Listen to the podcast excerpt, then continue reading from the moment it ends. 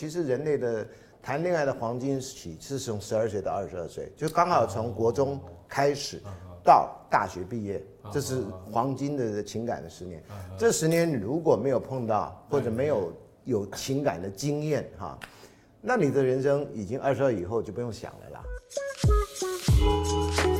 欢迎光临疑难杂症小麦所，我是叶秉成，通过与来宾的对谈，找到生活的解答。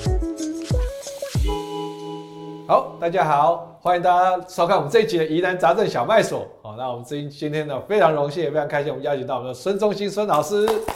你好，大家好，我是孙中兴。好，那孙老师是我们这个呃台大的这个呃社会系的名誉教授啊，他是在去年退休。那也跟大家介绍一下，就是。我们在台大这个以前哈，就是我印象深刻，就是这个台大有个课非常热门啊，就是孙老师的这个爱情社会学。好，这个我们一直觉得，就是台大其实很少在跟学生谈爱情这样的课。对对对对，对。所以孙老师那时候是什么时候开那个课？第一次开是一九九六年。哇，那所以大概十五年后就二零一三年呃。教务处跟我联联络，因为他们第一次的 OCW 好像听说是看教学评鉴，啊，说我的教学评鉴不错什么的，所以那时候我已经开了第十五年了，哦，然后我已经快没有什么新东西可以讲了，所以我就说好，我就录，啊，录完了我就没有再开那门课，哦，所以录完就录完就没有开，对，所以所以大家如果对爱情社会学哈这个有兴趣的话，就去台大的这个 OCW，你就搜寻台大 OCW，你就去查。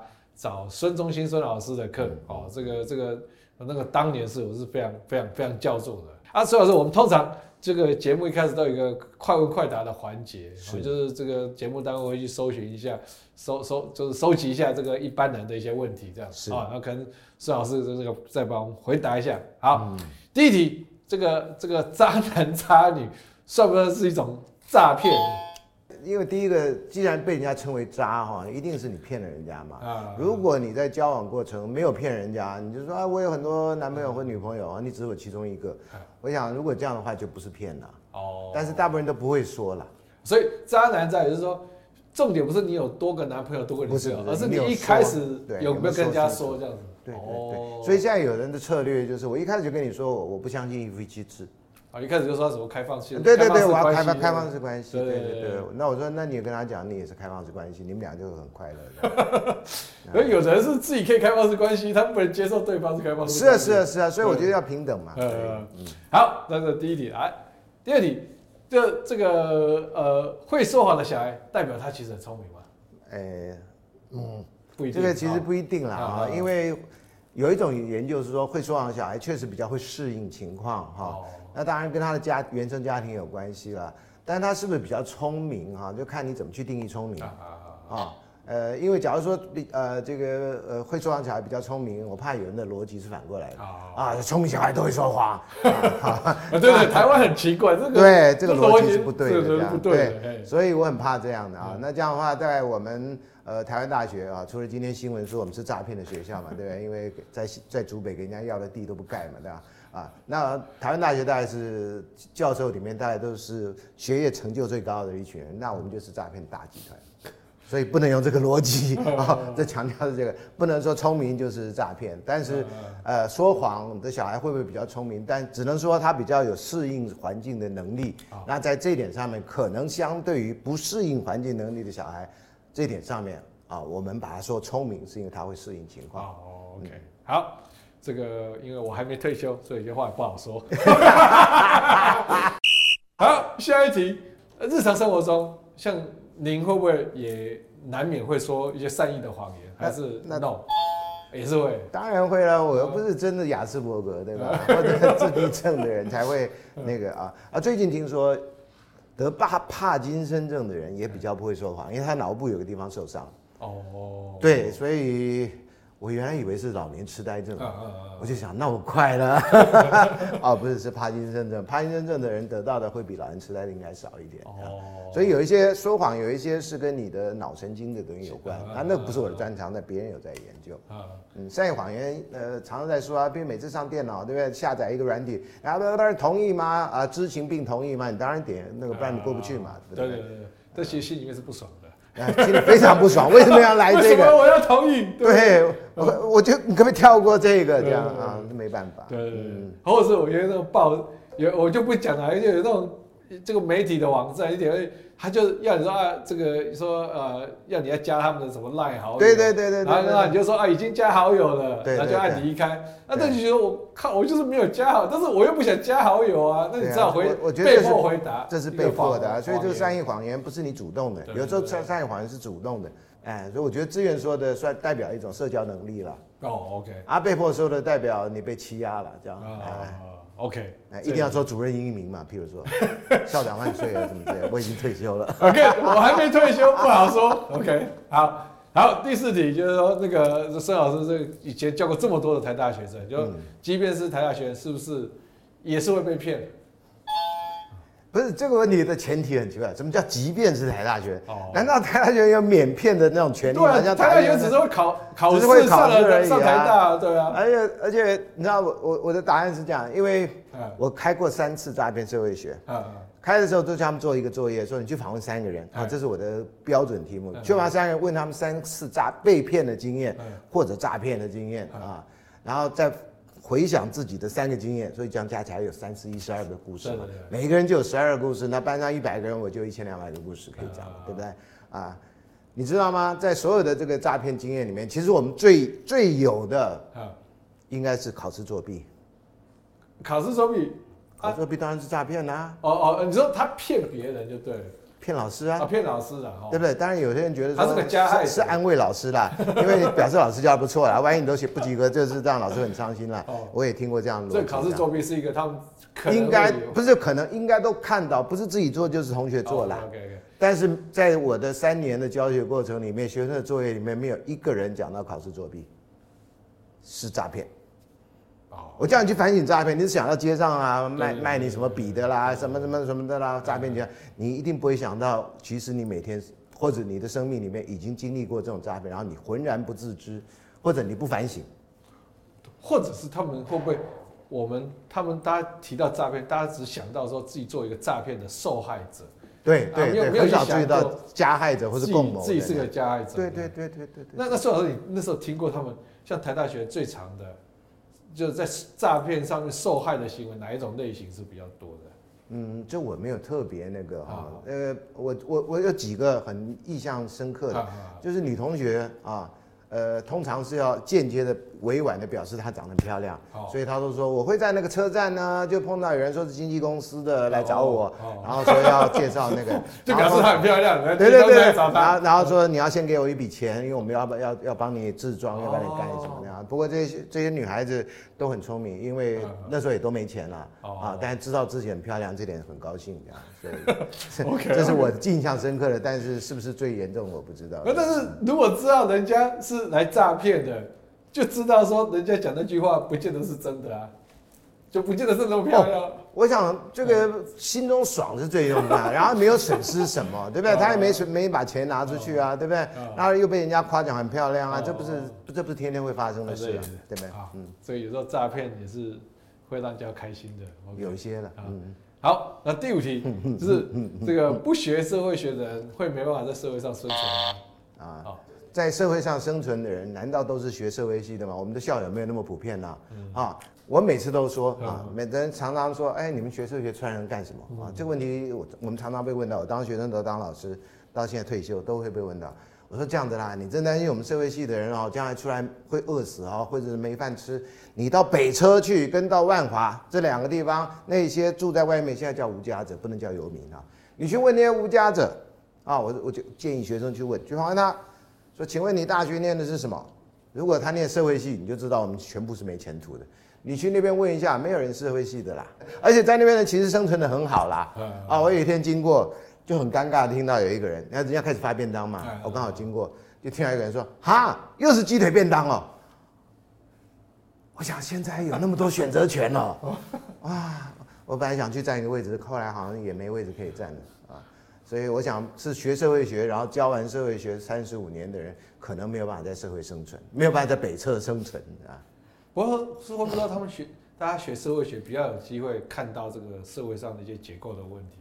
呃，通常看的黑暗面比较多，所以我们就会比较阴郁这样。哦。因为觉得这社会不公平啊，都是有钱人搞的，所以我们会有那种奇怪的恨父亲、恨父父亲富裕的富而不是父亲的父，会有比较多的恨父情节，恨着社会上成功的人，觉得他们都是乱搞的才会成功的，就有时候走到这个极端了。啊，有没有没有那么极端，但是他就变得比较入世，愿意很努力想去改变。有啊有啊有啊，就是在学校当老师的人啊，哦，就发现三十五年来是一场梦啊。这个能播出吗？可以可以。虽然我已经退休了，这个应该 OK 的，OK 的，OK 的。好，那第六题就是那个孙老师最近写了一本新书啊，很精彩，叫《诈骗社会学》。谢谢。那孙老师写这本书。有有你你自己有被诈骗过？有有有有有。哦，就那种学生作弊的诈骗不算的话。哦，那那不是学生作弊，我是尽量想发明一种让学生不能作弊的考核方式。哦。所以我就传舍弃传统的那个考试这样。哎，我就发明了一种考试方式。我我我很得意，来，我就呢说，呃，我有发讲义，我上个是发讲义的，所以说呃学期末那一堂课呢，每一个人从讲义哈找一个问题，你觉得这这学期学的最有的。然后你来当老师，你也等一下当学生被考试，然后你再来那个送一个礼物，交换礼物。所以我把一个考试变成三合一的考试。啊，譬如说第一个啊，就第一个人就上台，然后他就来问问题啊，就哦，我的问题是爱情社会学啊，说爱情有三大元素，是哪三大元素？好，那下面就有人回答嘛。第一年我很傻，我就是让他们自己找人，就发现大家都串通，都套好的。对，明明那个人举手比较快，他就找这个人。哦所以第二年我就非常聪明了啊！我刚好又有一个呃这个呃读书心得作业，我就说我自己我来选择谁来回答，所以大家就歘在那里啊，会不会等到我啊？这样啊，就发现我还是道高一尺魔高一丈。有学生呢就准备好了五十个问题发给全班同学，然后包括答案，所以呢每个人上台都拿一张纸。你知道吗？所以他也不用准备，我我就觉得天哪！我让你不要作弊，你还是想尽办法啊！我说你不觉得我这种考试？他说老师万一过不了怎么办？我说你觉得有人会专门出题让人不过吗？这是一个很奇怪的集体心理。我说不会有人让人不过，因为你也不希望人家让你不过啊。所以大家都会选择那种。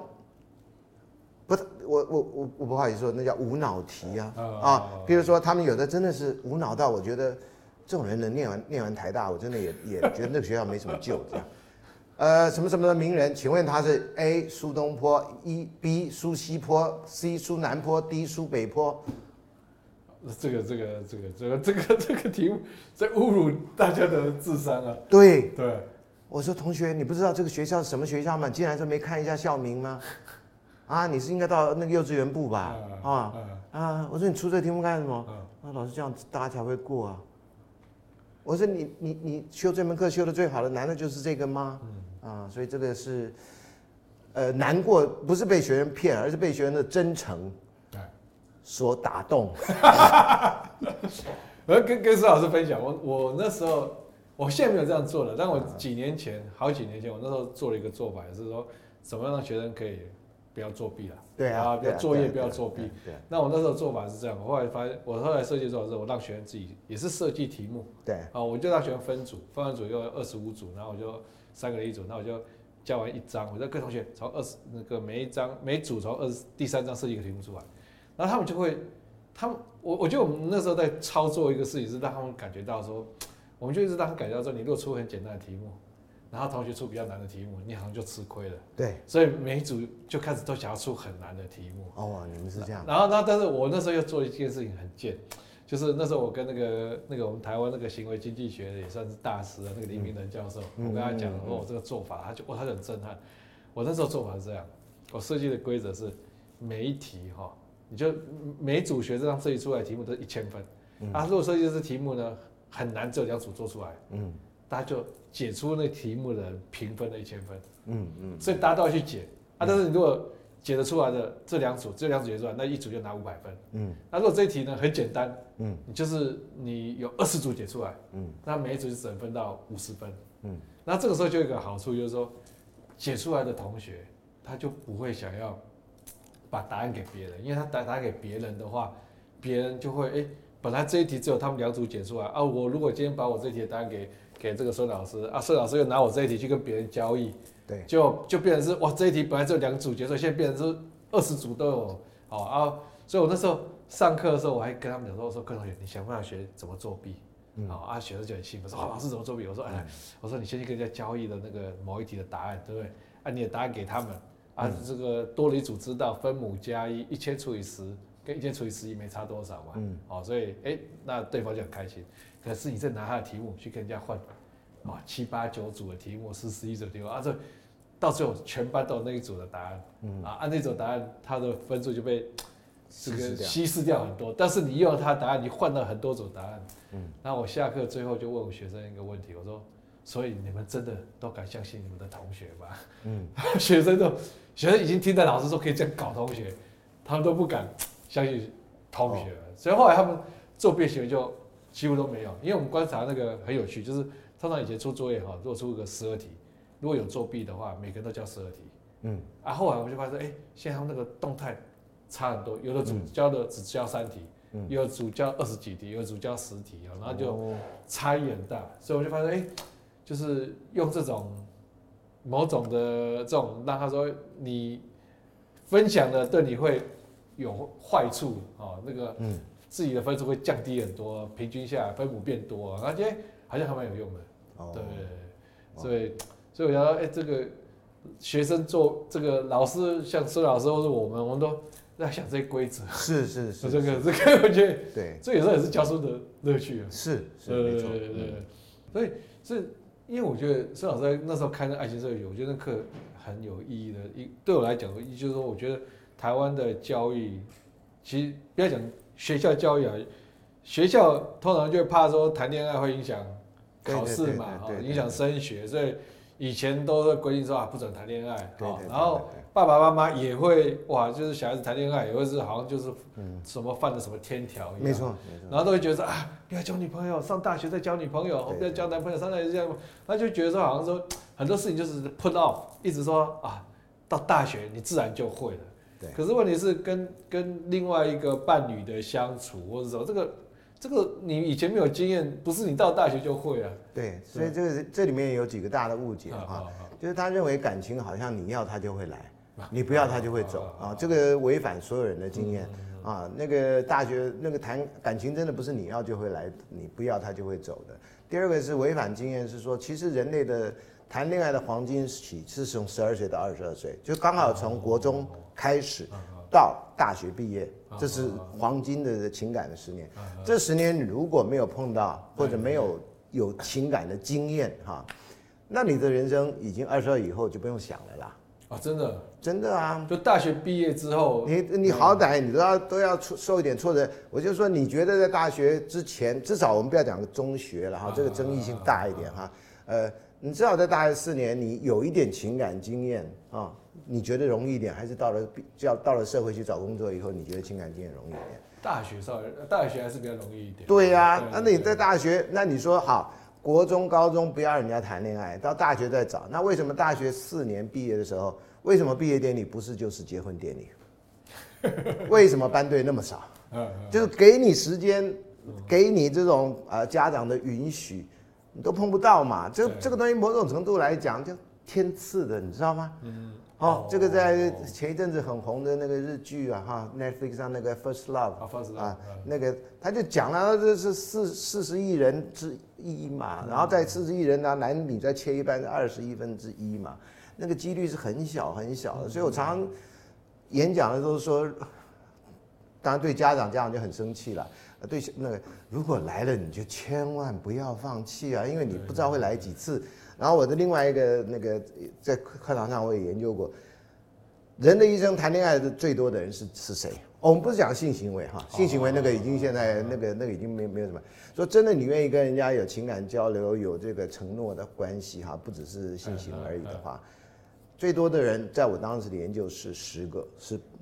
那个德国的文学家歌德，哦，歌德，大部分人啊，那时候有看人家看《人间四月天》什么，徐志摩也不到五个啊，哎那我们这些人都不到五个，你想我们会有几个？所以我每次演讲都说，各位，如果你现在多少岁数，你自己算一算。如果你是黄金十年，请问这十年内你喜欢过几个人？嗯嗯嗯。啊，这十年内好，另外一个让更吓死你，这十年内有几个人说过他喜欢你？哦，那就这个几率更小了。对对嘛？对对对。啊，如果真有你喜欢的人，你去试试看他会不会喜欢你嘛？对对对对，对不对？啊，你都不说，你就等着天上掉下东西来，你就小心冷气砸到你嘛。这这个几率的问题嘛？几率，这是几率。还有说这个是很罕见，很罕见。有一个呃德国的社会学理论前辈，他说基本上他用那个德文叫 unmöglich。不可能的事，因为几率已经小到趋近于零了嘛。嗯。所以来了你还阻挡什么？有机会你为什么还不去追求？人生能活多久？哎，就是这个问题啊。所以每次这样一讲，大家就那样。他们就看开了吗？有没有？没有啊，就很震撼，来不及了。来不及了。通常都来不及了。都来不及了。对呀。我说我哎，我说如果这个休课的学生呢，有没有听完以后有没有就比较敢在那个学期去告白的？呃，有有有有有，有，但是都没成功。哦啊，我说第一个告白通常不会成功啦。我说我也讲的非常非常的铁齿。我说告白如果能成功，那就是当初有两情相悦了。哦啊，通常是你看上别人，别人不会看上你。我说但不要难过嘛，这就是说你会喜欢的人会多过人家喜欢你的人嘛。哦，啊，再像男生这种几率又更那个嘛。啊，男生反正常常有人也不知道是。就是见一个爱一个，还是怎么样，还是真心只爱一个人，这我们我们很难说。那男生那个被拒绝的机会很高嘛？在我那个时代，有个江湖规矩，我觉得某种程度现在想想好，说你跟女生告白，她三次之内一定不会答应。啊，还有这种江湖规矩？对。然后我后来有一次听到跟我差不多年纪的一个，他说不是四次吗？我想，哎，这是江湖规矩显乱了，你知道吗？他都不知道是哪里的江湖，跟我们讲。那三十岁第一次你去告白，人家一定不会一定打枪嘛，是不是？然后第二次你，所以你敢勇敢到第三次。哦，我有一次就这样，然后到第三次发现啊，真的真的是我误会了。那就误会了，就回家摸摸鼻子哭啊啊！至少三次啊，现在可能第一次他都不敢踏出去啊，所以现在江湖很乱嘛。啊，什么规？现在江湖很乱，所以什么规矩都有啊。一夜情反而比较容易啊。啊！我那天还看到新闻说一夜情都穿，为什么他们都穿运动服啊？篮球那种。我想啊，我从来不知道，因为我不研究这一块。啊，因为那也是一种运动嘛。因为我以我的 case 跟郑老师分享，我的 case 是我跟我太太是大一的时候认识。是。那那时候是我啊，他的同学跟我的高中同学，他的大学生跟我高中同学是一对。啊。所以他们就有点像说，就是那他们我的同学跟他跟他同，就是说，哎，我。我的同学的女朋友就跟他讲说，哎、欸，他有个好同学，啊，没有男朋友这样子，然后他要不要来约？有没有什么同学推荐？啊，就这样子，啊，有点像相亲一样。对对对。然后我后来就发现说，哎、欸，这种相亲模式还蛮不错的，就是说省去了前面很多那种告白的交易，就是说是啊是啊，然后就相亲，然后就哎大家就说哦，那下一次，然后反正第一次看电影完回去，各自同学就问说，啊啊，下一次还有没有兴趣见面？啊，如果有兴趣见面，啊，你就知道说对方也有意思的，对啊，然后就不用。不用这边试探半天，然后在那心理交流，你节省奋斗很多年。对，然后啊，我我想说，哎，这种旧模式好像也有，也还不错。但是因为你们俩刚好都碰上嘛，我也有人家介绍的，但都不成啊，这样。哦。然后最后朋友都做不成啊。哦，朋那那个不成就算了，连朋友都做不成这样。都帮你介绍朋友，哎，对对对对，觉得你这人怎么这样？我说到底做了什么？我也没做什么。哦，你说就说说孙老师，你你就你没有想要在下一次跟对方见面？我想啊，人家不想啊，人家不想，不知道讲了什么话啊？好像我们的表现怎么让人家失望透顶，什么之类的。所以你的你的朋友就就不能谅解，说你怎么让他丢脸这样？就这意思啊。哦。所以损失一次，损失两个。我说这 这个。这亏蛮大的，是啊，所以你运气好啊。哦，所以所以我我是运气好的，非常好。你看这上辈子拯救了地球，是不是？现在的说法是这样。啊，所以所以所以那所以孙老师，你说你说那修了课，同学就比较有勇气去告白啦。比较有啦，因为我有，他们一直问我嘛，说呃老师那怎么告白嘛？我说这很难说，我年纪大了哦，跟你们又有世代差异。他说：“老师，那你你当初怎么跟师母告白的？”哦，哎，对哈，我就回去问我太太，很严肃问我太太。我说：“我现在教你社会学，学问我这个问题啊。”我太太说：“那你教你关我什么事啊？” 他说：“人家学生要问嘛，我总要问一下。”他说：“你真的要讲啊？你要照我的声音、我的表情什么哈？所以今天有表情，我基本上。”我太太说：“你你听好啊，不能乱讲啊。”啊，他说：“我瞎了我的狗眼，好不好？”所以我也不知道我太太是好笑的还是什么。所以后来第二个礼拜我去上课，我就跟同学说：“对不起，你们上礼拜跟我讲的，我就如实那个 啊。”所以他瞎了狗眼这样啊，所以 这个。我我就说好，那你们这个时代，我的方法行不通啦，我的方法只能够找到当时瞎狗眼的人呐，啊，现在你们怎么办？我就我就拿翘。有一年，因为我那课不是每一年都很多人想着修嘛，我说啊要修的，对，每年真的很多人想要修。我我说包括已经选上的人，你要交一个十五分钟的 MP 三。跟一个你你喜欢的人告白，然后我们再来决定啊，那个让大家学习嘛。你这十几个礼拜还没有告白，还没有，就是你假想，virtual reality，virtual 的告白。对对对对对对，好，那就哇，在台下哗然了，一一片哗然。然后有一些人说，怎么可能讲十五分钟啊？另外一个说，怎么可能十五分钟讲得完？然后就这样，然后下礼拜来了哦。就来了比上礼拜还多的人。我说，哎，你们是修课的？没有，我们是来看热闹的。听说来看热闹的。有，听说你们要放十五分钟录音带。我说对对对，MP3 有有有，我就请同学整理以后就放。然后第一个人就是这样的，让我来学一下，真的。然后就这样，哎，这个没有麦克风，不然有那个那个风声，呜呜呜呜。然后，one two three test，one two three test，我说你不剪接一下吗？这也叫十五分钟吗？对不对？那他说我 啊，呃，同学，呃，我现在在醉月湖畔，今天现在是晚上十二点。我同学，你是鬼故事吗？是怎样？哎，真的，那音效做的非常好。我我希望他现在是得音效的，呜呜，然后他都中间空的。同学，我喜欢你，但是我不知道怎么说。呜呜呜呜，听起来很可怕。对，但有早上八呃九点多的课还 OK 啦，啊还 OK。然后就接下来说，我喜欢陶喆的歌，跟你分享。然后就这样啊来了，收签收，我们一起走这样啊。然后这个十五分钟听完，我说同学会被感动的，请举手。没有人举手。啊，然后后来下课就你帮他一个忙哎，对，就让他避免了一次失败。对对对，N 减一嘛。对对对对，少了一次失败。下课就有一个同学说：“老师，我可不可以撤回我的那个告白？我可不可以重新加？”我说：“怎么了？”他说：“我也放陶喆的歌。” 所以，我那门课对陶喆的歌在当时至少有有一些小小贡献，这样哎。所以听完十十十二个礼拜吧，没有一个人被其中的告白打动。所以我说 N 减十二种方式嘛，啊，应该十三啊，包括我那个告白方式。所以应该知道，就应该听听你的告白方式，这样就会。我没有告白啊，我们这是是天选之人，不用告白就在一起，就是跟彼此问同学，呃，这就所以交好朋友是很重要的啊，对，交好朋友，对，交好朋友是重要的，对，友情可贵，对对对，哦，这个，我这个很难呐，很难呐啊，所以那时候没有听过，所以这么多年下来没有听过一个那个让让孙老师拍案叫绝，说哇，这个这小子，或是这个这这家伙告白。有有一个啊，有一个就很酷啊。他说：“老师，我一次告白成功了。”哦，我说：“你怎么说？很有钱吗？”他说：“不是啊。”他说：“我喜欢你，怎么样？我们去看电影。”然后人说：“好，就这样。”我就一点戏剧性都没有，你知道吗？我这个这个啊，就耍酷，你知道吗？我都不知道是真的还是假的。还是他他真的比如外在条件不错，那是一定的哦，那是一定的。所以有些人有本钱做这种事啊，我就没有。哦，所以。所以孙老师教的这个课教一九九六教到做开发二零一三，二零一三，每年都教。哇，也是七年了。呃，但是中间有休假，所以只教了十五年。哦，只教了十五年，很长了，算我。哎呦，学生就是说，因为修了这个课，后来就在爱情路上比较顺利的，然后就可能写信或写卡片来感谢。呃，也有，但是看课程顺利的人比较多。还有那个结婚的时候，然后比如说看影片的。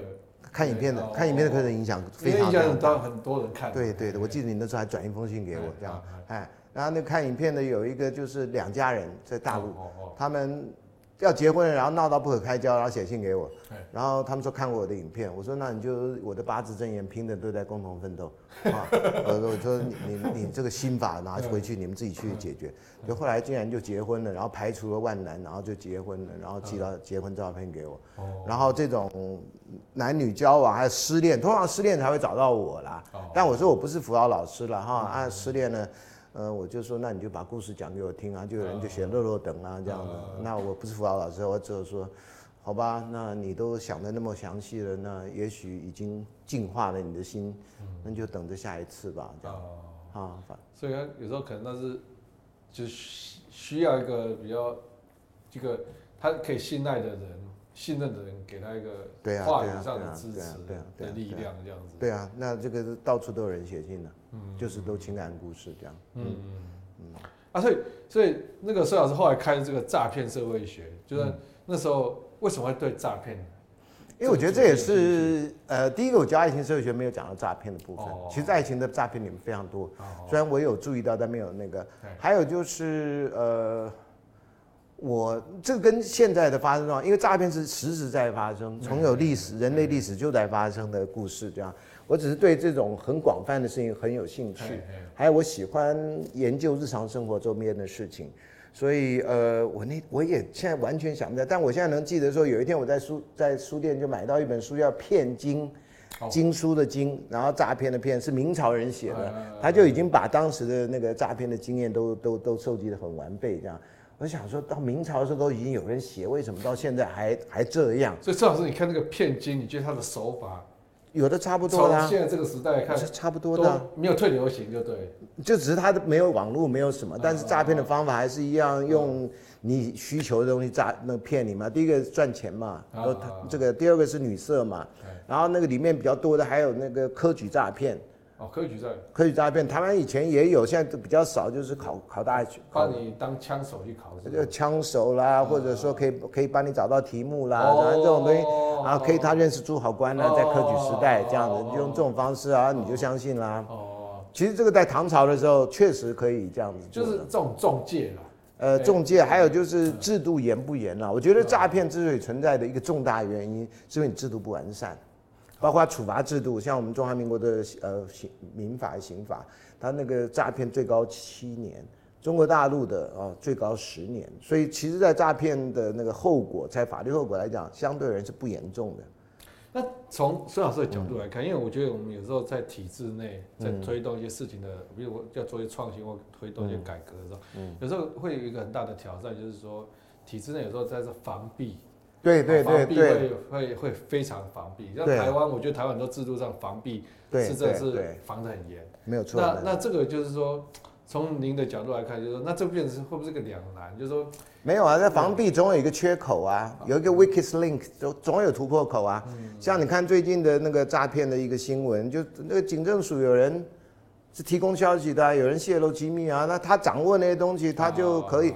虽然银行也是啊，那银行贷款的有些人就就在那里做手脚啊，然后全国际上最有名的恩隆案也是就是那几个人，其实会计制度的审查都很严嘛，啊，就那几个人掌握好那几个人，你这个事情就成了嘛。后来那个呃 Netflix 也有的那个马道夫案也是这样子啊，明明知道他是一个庞氏骗局啊，那个该该负责审查的官员就都睁只眼闭一只眼就让他过了。所以有制度没有去做，就是让这种制度性的诈骗盛行的原因啦。嗯，啊，其他小骗那种东西，就是日常生活的一个，看你怎么想，就像苍蝇一样啦。啊，那他叮到你，你不会死啦。啊，蚊子比较危险，但苍蝇不会啦。啊，就像有人，我有一次看 YouTube，有一个家伙非常生气的跟着一个游民，说不要再给他钱了，他拿了你的钱，他就去麦当劳吃早餐。啊，他就一路跟着他，啊，就跟就跟着那个那个那时候还叫游民呢。然后我就觉得这个人是怎样？是被骗五十块钱还是一百块钱？然后早餐不会太贵嘛？啊，为什么他要气成这样呢？哦啊，那个那个人就从北车走到那个麦当劳嘛，随机也有人给他钱嘛，不管给他十块、五十块、一百块。啊，后来有一次我跟我朋友出去到一个地方，也有一个人说我没有钱吃早餐，你可不可以给我一点钱？我就没动啊，我的朋友就二话不说给他一百块啊。然后我说你等下看嘛，他会不会去买早餐嘛？经过早餐店他就转弯了。啊，没有去买早餐。对啊，那我的朋友说无所谓啊，一百块啊，你要怎样？人家就想要存钱嘛。他说人家还替你积功德呢，人家也是上进啊，就觉得说嗯，还是我忍一忍。对啊，那一百块对你无伤嘛，但是我就不知道 YouTube YouTube 那个人到底那天给他多少钱，为什么他恨成那样，还跟着拍，你知道吗？啊，一路跟着拍，你看你看，他又要跟人家要钱了。我想就那段距离嘛，要到刚好麦当劳早餐的钱嘛，不是刚好吗？所以孙老师他说那个骗金这个，嗯，明朝的时候就已经问明朝明朝明朝，然后一本到现在，我觉得这个诈骗的行为其实以前我们好像就想知道台湾。诈骗很多，但是现在看起来这个是全世界的，应该是全世界的，应该是全世界的。啊。只是因为我们在台湾嘛，然后我们很关心我们的社会，还有我们常常对我们的社会幻想成我们是最美丽的风景就是人嘛，所以这当然就跟诈骗就自己就就很难得。对啊，就像我以前开放的，就是两岸还来往的时候，我大陆朋友来台湾，然后那个包包掉在计程车上，然后找我帮他打电话到警广，然后两小时就找到了，哇，感动的要死。然后他说：“你们台湾治安真好。”我说：“我掉过两次在计程车上，一次也没要回来过。”苏老师这本书叫《诈骗社会学》，是，是从社会学的角度去看诈骗。是，那从社会学的角度去看诈骗，这个这个观，这个这个切入点有什么比较不一样的地方？呃，原则上我们社会学会从四大不平等看起，而性别的不平等。这个年龄的不平等，然后这个呃阶级跟这个族群。啊啊，然后看完这四大不平等，所以四大不平等跟诈骗或说谎的关系，然后就接下来会看从我们生长的这个社会环境，一个就是家庭，一个是学校，一个是职场。啊啊，还有一个大环境就是政治经济啊啊，还有宗教科学，所以我其实，在课里面讲的比较多，那但是因为准备，你看我爱情社会学准备了十五年嘛才教，所以东西会很多。啊，这诈骗这些准备了三年，所以东西相对而言没有像爱情岁月那么完整，所以还有很多东西我还没有念到，所以我们在整理这本书的时候，就有些就没有摆进去，像科学的诈骗，啊，这个是我一直很关心的人，啊，不是因为选举的关系，譬如说学这个论文的造假的问题，啊，虚构的问题等等这样的哈，那我们的某一任校长也牵涉到。被被台风尾扫到嘛，像这样，哎，所以像这个我也我也觉得说，在学校要要强化学生这种学术伦理的问题嘛，啊，所以我们社会学大概会注重这个。那我最近买了一本呃说谎心理学的书啊，他他讲的都是如何辨识谎言啊，谎言的组成成分是什么？他就他当然在这过程里面也有讲到，就比较分分散的讲，呃，男人比较会说谎还是女人比较会说谎？老人家比较会会说谎还是说谎跟释谎有时候是一一体的两面。哎，哦，像这样的，那通常小孩子比较不会释谎，就是人家讲谎话，他他他不太知道，但他慢慢就从这个里学起，所以年纪越大越越会释谎，相对而言，年纪越大越释谎。对，但是这个会到一个地步，因为呃，就算是现在拿科学仪器来测谎，像那测谎仪，那个都不如你掷骰子来的来的那个，那几率不高的，都在五十减一点东西，减一点。所以那个心理学，有的人是研究面部表情、肌肉的那个，对。啊，以前有个影集叫《Lie to Me》，他就是以这种有一个美国的心理学家，呃，F B I 也常请他做顾问，叫 Paul Ekman，他的有一本书台湾有翻译，啊，就是他他研究出了这脸部多少条肌肉，这条肌肉牵动哪一条肌肉以后，啊，你可以知道他那微表情里面哪些是说谎，哪些不是。但是以前我看过另外一个人的书，一个美国的脑神经科学家叫 Oliver Sacks，他有一本书叫《错把太太当帽子的人》，这本书好像有中译本。然后他就讲到说，有一些病人因为脑部受伤，他可以区分电视上的那个呃呃政治人物说谎，他一看就知道谁是在说谎。这么厉害？对，就是不知道为什么他们有那种很奇特的释谎能力。哦。啊，但这种研究很少，我们大部分人都觉得可以看出比谁在说谎，但其实是。连那个司法人员有训练的人都很难哦，都很难，嗯，啊，所以所以 像我们社会学了啊，如果所以像诈骗这件事情，我我就蛮好奇说，所以像孙老师在做这样的研究，发现说，其实我就蛮好奇，像这种时空的转换，对，就是说，哎，几百年前跟现在，除了他说诈骗是媒介的不一样，因为比如以前没有网络，但现在有网络，更更方便、更容易，对。那除了媒介不一样，它这里面背后的这些结构，还有这个都是还是都都差不多的。第一个诈骗集团本身哈，呃，通常有小的诈骗，个人诈骗啊，像我们刚刚讲在路上的那种啊，那也有那种小团体的诈骗。以前金光党三个人就可以啊，就组成一个，像那个他偷的东西以后交给另外一个人，然后另外一个人就跑了，所以你抓到那个人也没用，因为你你没有证据，除非你有影片。那个以前我记得以前年代那金光党那个被骗的那种呃，不管是阿尚啊，或是或是老先生，每次都讲说说啊，就是我就突然头就一阵晕，那那个晕是真的晕还是说？我跟你讲，因为我我曾经被骗过，然后我最近因为教这个，很多人告诉我，当我们就算不是碰到金光党啊，我们就算当时被当下被骗，我们就活在那个那个氛氛围里，然后那个氛围就是我在帮人家，啊，比如说你给人家钱吃早餐，你的氛围就帮吃早餐嘛，啊，那后果就是一百块钱嘛，那又怎样呢？啊，那我被骗的那次是五千块钱嘛，那又怎？那我的同事被骗的更多啊，同一个人啊，所以我们就活在氛围，可是一旦他走了。我们就知道被骗了，所以你有时候就是那个氛围，它就让你那个氛围不会很长的，所以那个不需要什么蒙一个布，蒙一个什么手帕在你的鼻子上让你昏去了，不是。啊？你有时候人就是有时候就是会昏头啊，谈恋爱也会。哦，所以这种失去理性思考的能力，这种哈有很多不同的原因啊，不一定是外在药物的关系啦，所以我说。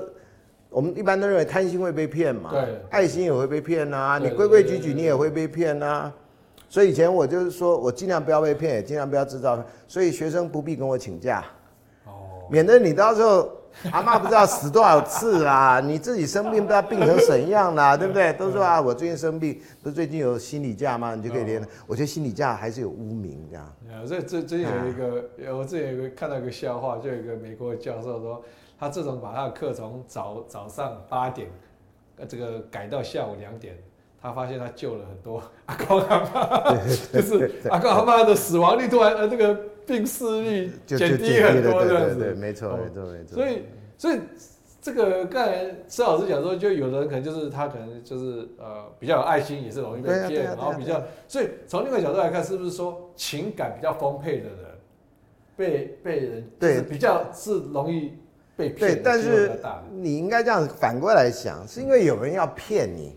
如果你不，人家不骗你，你情感丰沛是什么问题？是你人格很好哎。哎，也是，对不对？所以我有时候我们的观点都放在被骗的人身上，甚至谴责被骗的。我觉得这是最，对，我觉得是最要不得的。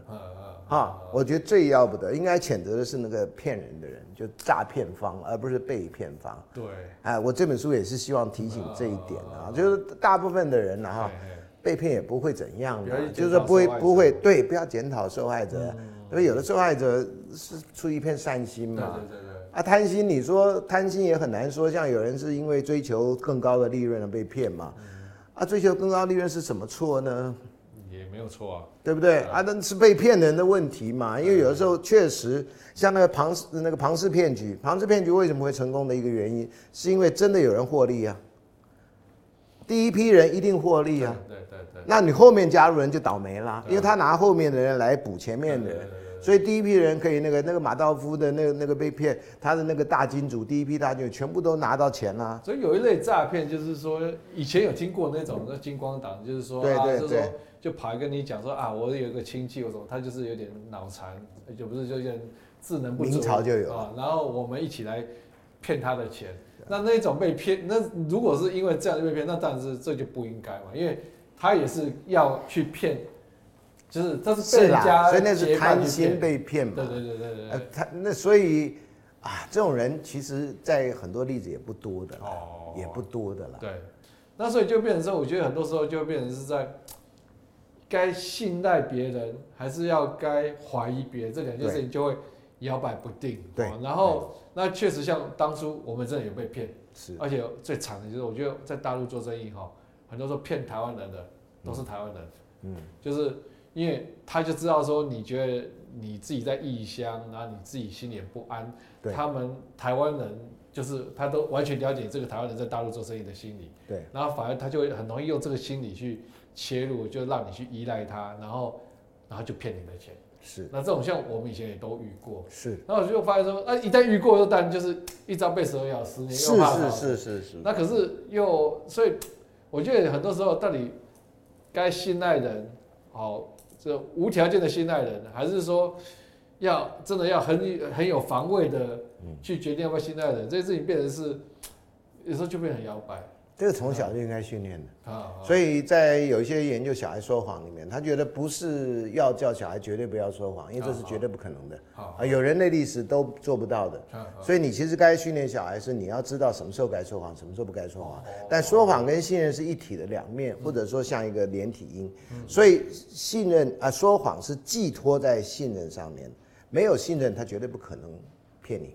啊啊啊！不会有一个人打电话来说，我是火星人哈，我们现在火星调查局啊，看到你这个地球人，然后我们要你的什么东西？不可能嘛，因为对不对？这跟生活日常生活经验违反嘛。但是他说他是检察讲检察官，他是警方，他是谁？或者你买的东西的卖家，那你就会相信嘛，因为确实有这种情况。啊啊。啊，只是说你要学会判断后面的过程是不是这样，那我们大部分人不知道嘛。还有一些是社会信任嘛，就是有些是个人信任，我们就因为我的朋友，所以我就信赖你，对不对？我觉得你不会骗我，但是其实很多人都是被信赖的人骗过，啊，就是你刚刚讲啊，对自己的家家乡的人嘛，对不对？台湾人骗台湾人嘛，那这是一种啊，另外一个是就是因为制度信赖，但制度信赖也可以被误用啊。嗯嗯。啊，有人离职了，譬如说他是因为贪污离职了，那他可能是警方的人，那他后来告诉你他是警方的人，哦，他曾经是嘛，我们这个动词没有动词时态，I was，对不对？呃，But I'm not now，但你听不出来嘛。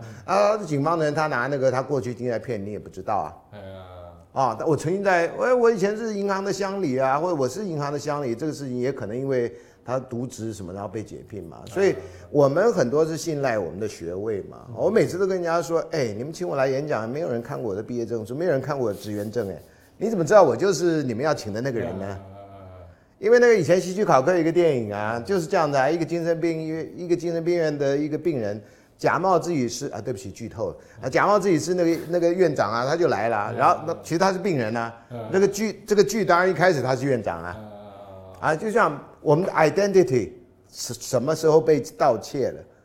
啊，这个是一也是一个那个，所以我们相信啊，你的名头衔在外面很重要嘛，啊，那头衔就可以诈骗的一个方式啊，啊，所以这种制度诈骗很多啦啊，那个以前骗过陈水扁总统那个人嘛，后来的对他最早叫黄琦嘛，后来要改名字嘛哈，改到我都不记得了这样，啊，那他。第二次诈骗，有一次诈骗的时候被那个，就是他诈骗，他说是星光的的谁的嘛？那星光确实有那个人嘛，然后他确实好像是他秘书还是什么，就骗了那个旅馆嘛。哦。那旅馆当然不敢得罪那种人呐、啊。嗯。我就跟他讲说，我是台大退休名誉教授孙中兴，我要订个房，我想这个不会有什么太大优待的，你知道吗？你知道我们名誉教授就算到台大医院，听说也没有优待这样。啊。对，所以这个这个信赖是一个非常 tricky 的问题了。我们从小也没有被好好教导要信赖谁，不要信赖谁。对，所以孙老师有没有什么一个 rule，就是说怎么样去做？最简单的就是该信任或不信任。对，最简单的 rule of thumb，就是有些事情 too good to be true 就不是真的。哦。天上大陆的话说不，天上不会掉下馅饼。啊，我在路上如果有人说啊，你中了两百万那种都不可能，我连两百块都很难中。但但是有些时候。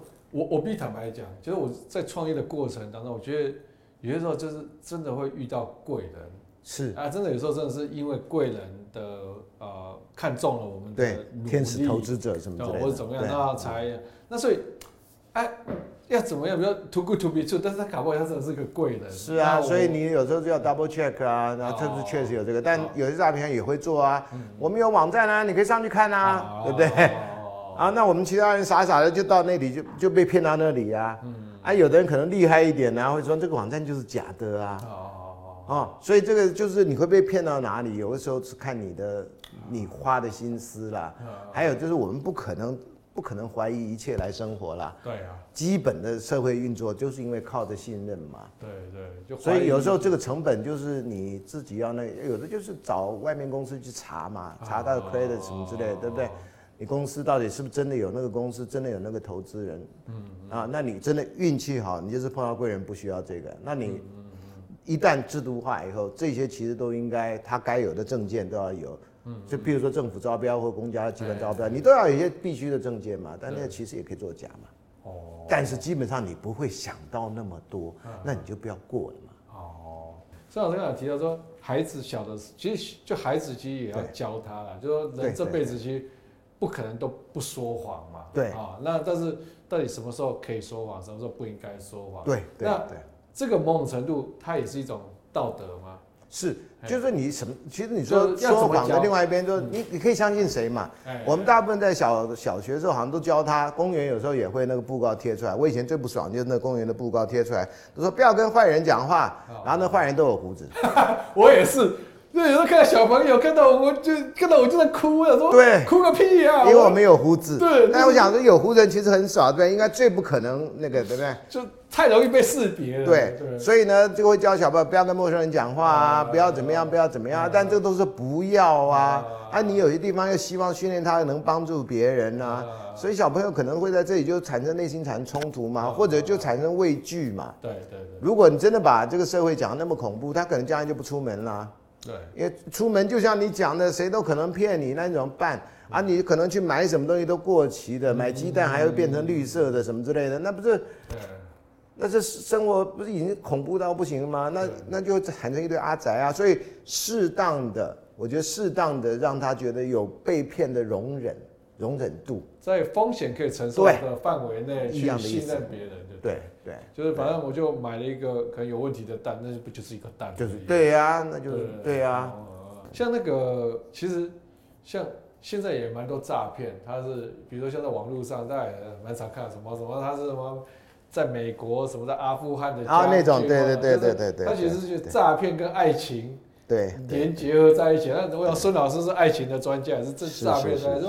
说这种。爱情的研究诈骗的专家，不是诈骗专家。对，我们可能要讲清楚一点，用字要精确一点，精确一点。啊，这孙老师是研究爱情跟诈骗，研究爱诈爱情跟研究诈骗的专家。是是是。就是这种，但我是觉得这个从我们外人的角度会觉得说，好像很扯，什么就是一个怎么在阿富汗或在哪边的美国的将军爱上了一个语言也不通的一个亚洲的女性或者就觉得，但是。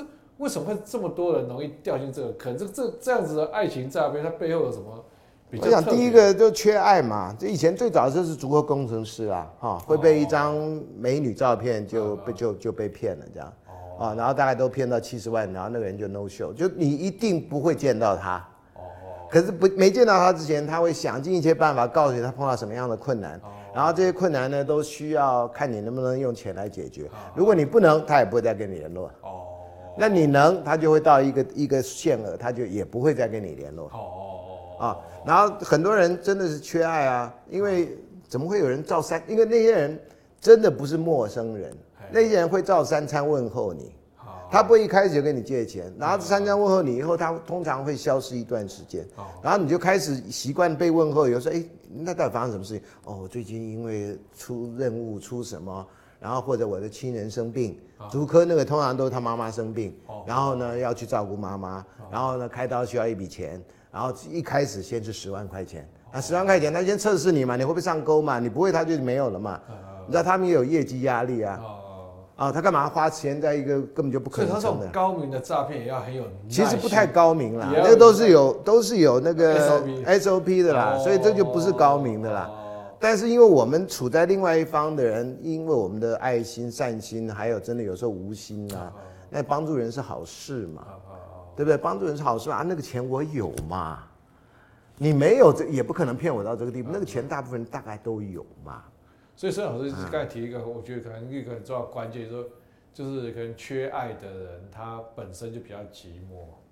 对，对，还有我们这个时代本来就相对人是比较寂寞的，有钱但是没有那个情感的交流，所以这里面反映出来就是说，钱相对人不是重要的，这些人真的被骗，后来痛恨的不是他被骗钱，他被骗感情，对。可是我们因为新闻一报道，都只会报道钱，钱的损失啊，什么七十万、八十万，什么什么这，其实这些人最痛苦的就是原来我当初付诸流水的是感情，所以从情感无价呀。对，所以所以孙老师这个观点很好，很很，我觉得是我们比较少看到的观点，就是说他他会他会愿意为了这样子的关系去付出这么多的钱。其实谈恋爱的人有谈过恋爱都知道，我们愿意付出啊。所以就是反过来看，就是说现在现在这个社会，那个大家对那个一个。感情一段的感情啊，那个那个愿意付出的那个代价其实是可以到很高的。是啊，那七十万八十万不算什么啊，啊，他们期待是能够见面啊。啊，因为他已经活在一个爱情的故事里面，那是我们不知道的，嗯、或者我们觉得很荒谬的。那所以，孙老师，你观察就是说，现在现为什么现在台湾社会还是很多人被诈骗？就是因为你说诈骗这个事情，其实大家也一直在宣导、宣说这要小心，但是还是很多人被骗。就是说是是因为台湾的台湾的社会有什么样的原因？那这个这个也是说，我们因为活在台湾嘛，其他国家诈骗的新闻不会上来嘛。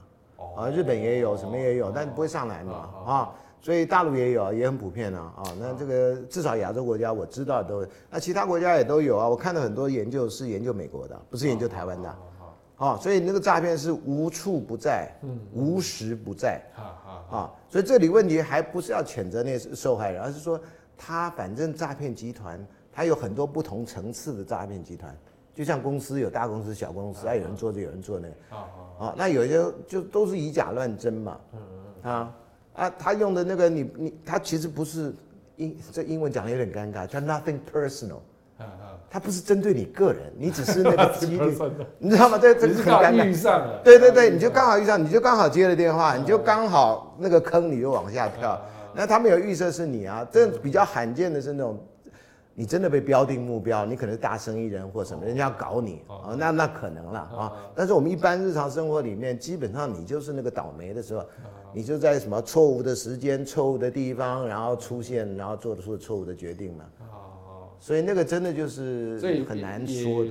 所以说老师意思说也不用太自责了啊，千万不要，千万不要，是那些人要骗你，不是，而且你是好心被骗，你应该还还觉得自己还保存了一个善心。